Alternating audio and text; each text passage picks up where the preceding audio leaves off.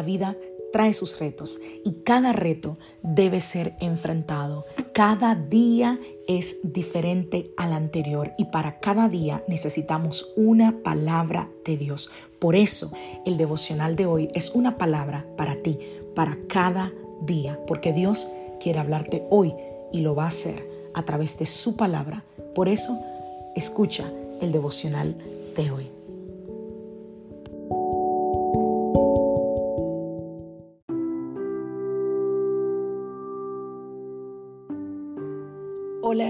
Soy la pastora Alicia Trijo y te doy la bienvenida a mi podcast donde vas a escuchar una palabra de Dios para cada día de la semana. Es el devocional de hoy. Es una manera de comenzar tu día lleno de la palabra de Dios y con, una, con un mensaje que sé que te va a edificar. Dios te bendiga. Aquí el devocional de hoy.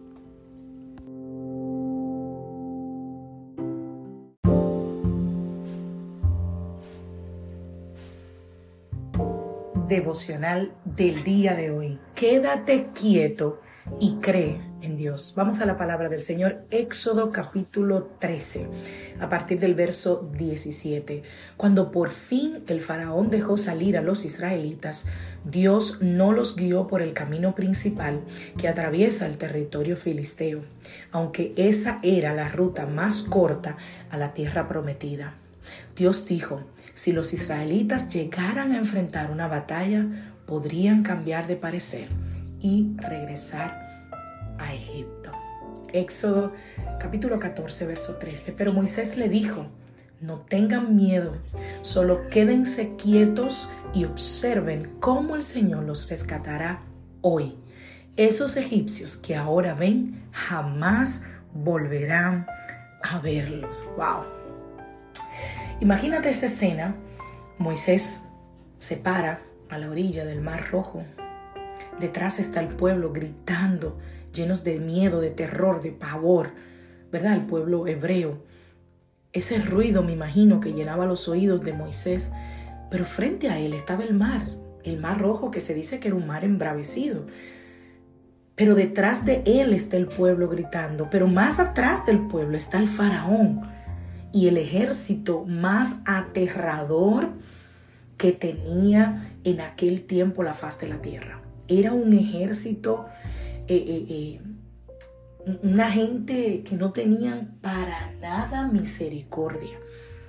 Era una persecución implacable cuando le, le cayeron atrás, como decimos en mi país.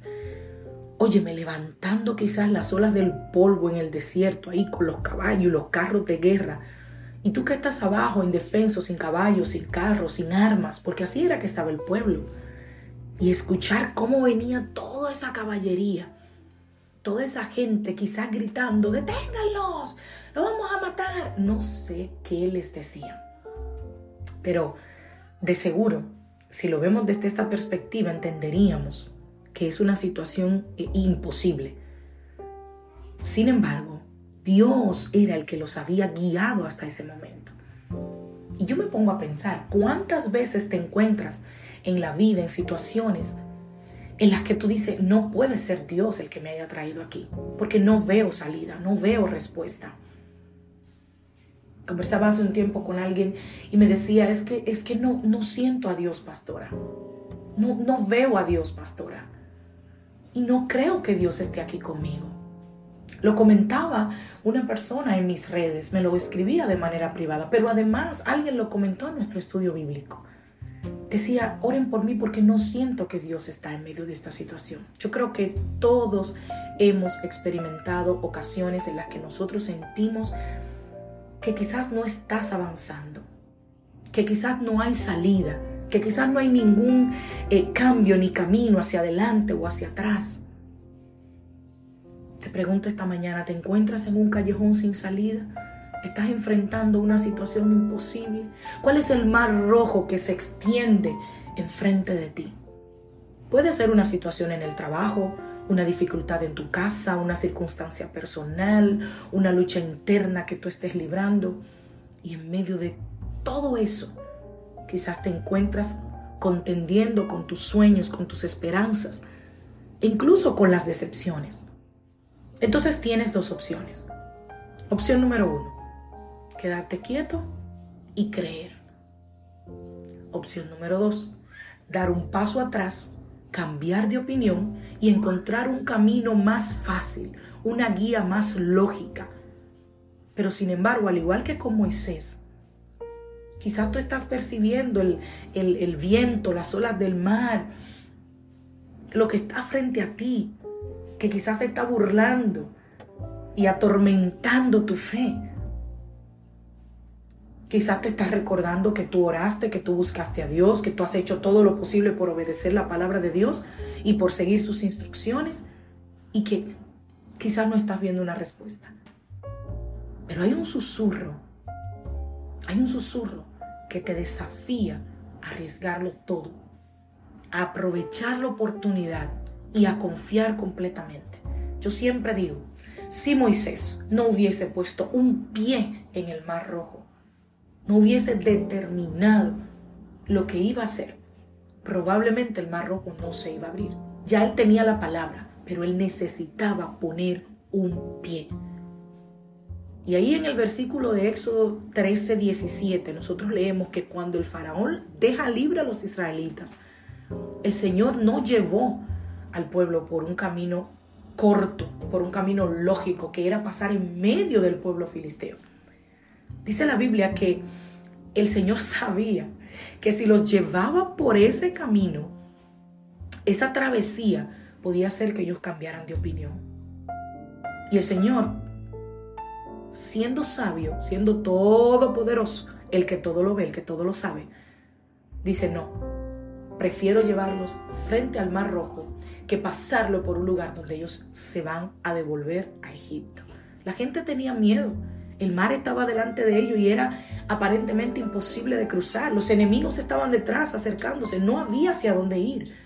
Pero Moisés sabía que Dios los había llevado hasta ahí. Esa es la diferencia.